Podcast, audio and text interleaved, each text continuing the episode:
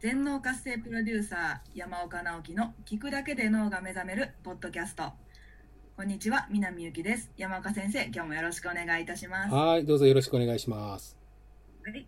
本日 LINE アットから質問をいただいております。はい、はい原さんという方ですね。はい、はい、感情についてお願いいたします。はい、嫌でたまらない人がいる場合自分の中の嫌だという感情をなくしたいのですがどうしたらいいか分からず悶々として結局は何も変わらない状況が続いています。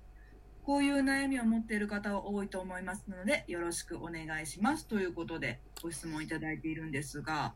はい、自分の中の嫌だという感情をなくすにはどうしたらいいんでしょうか？そうですね。よく感情っていうのはどこから来るかというと、感情っていうのは、このもともと心の中に定義している、持っている観念から来るって言われてるんですよね。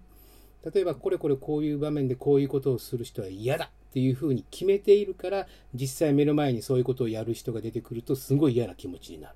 うんところが、たとえ同じ状況、これこれこういう時にこういうことをする人がいても別にそれはそれで別にいいんじゃないのっていうような観念を持っている人っていうのはそういう状況を見ても別に何も腹は立たないんですね。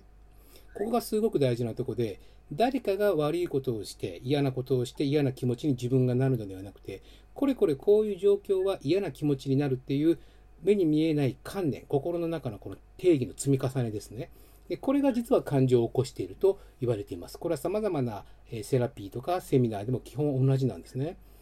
となるとどういうことかというと自分の中の心の中のどういう設定をあらかじめしているかということを見ていくっていう方法が一つの方法です。はい、この設定。そうですね。なんで私は今この人に腹が立ってるんだろうか。嫌だと思ってるんだろうか。っていうふうに一遍一歩離れて冷静に見てみるってところなんですね。はい。そしてしばらくして、あ、そうか、こういうふうなあの喋り方をする人が嫌だとか、こういうふうな言い方をされると嫌だ。っていうふうに、次のステップで分かってきます。はい。でも中にはそこでいいのは、自分一人で考えると、やっぱり嫌なものは嫌だって終わってしまうので、はい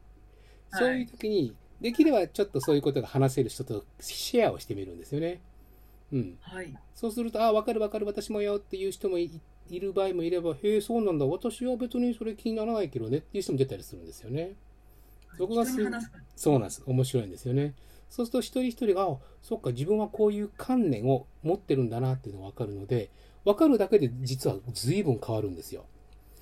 どういうふうに変わるかというと、ある状況に出くわして嫌だと思ってその感情の原因がわからない振り回されるんじゃなくて、あ、私こういうパターン嫌なのよね。だから今ムカッとしてきてるわっていうふうにわかる。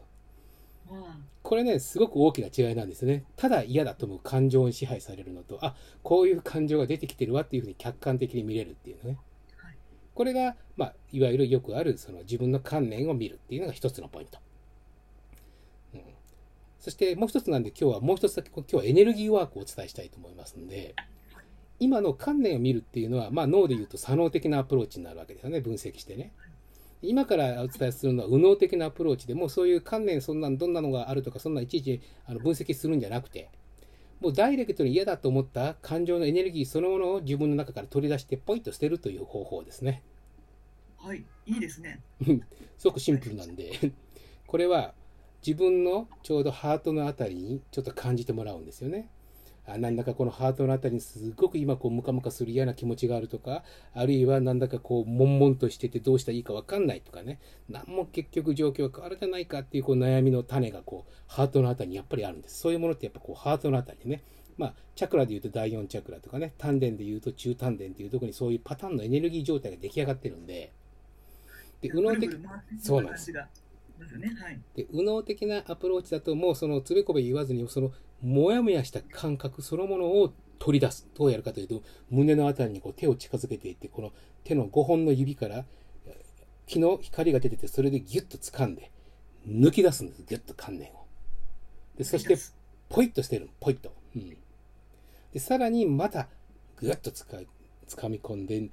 おちょうどハートの奥さ奥底あたりにあるエネルギーをギュッと掴んでポイッと捨てる。これの繰り返し繰り返し繰り返し繰り返しなんですね。初めのうちはね左脳からするとそんなバカなことやって何ですね変わるのって思うかもしれませんが右脳は感覚重視なんで何度かやってると分かるんですが明らかにハートのあたりが軽くなってくるんですよ。初めのうちはそれでもね、まあ、5回10回でなかなか分かんなくてこう聞いてるのかなと思うんだけども2 3 0回ぐらい続けるとなんか確かに気にならなくなってきたってなるんですね。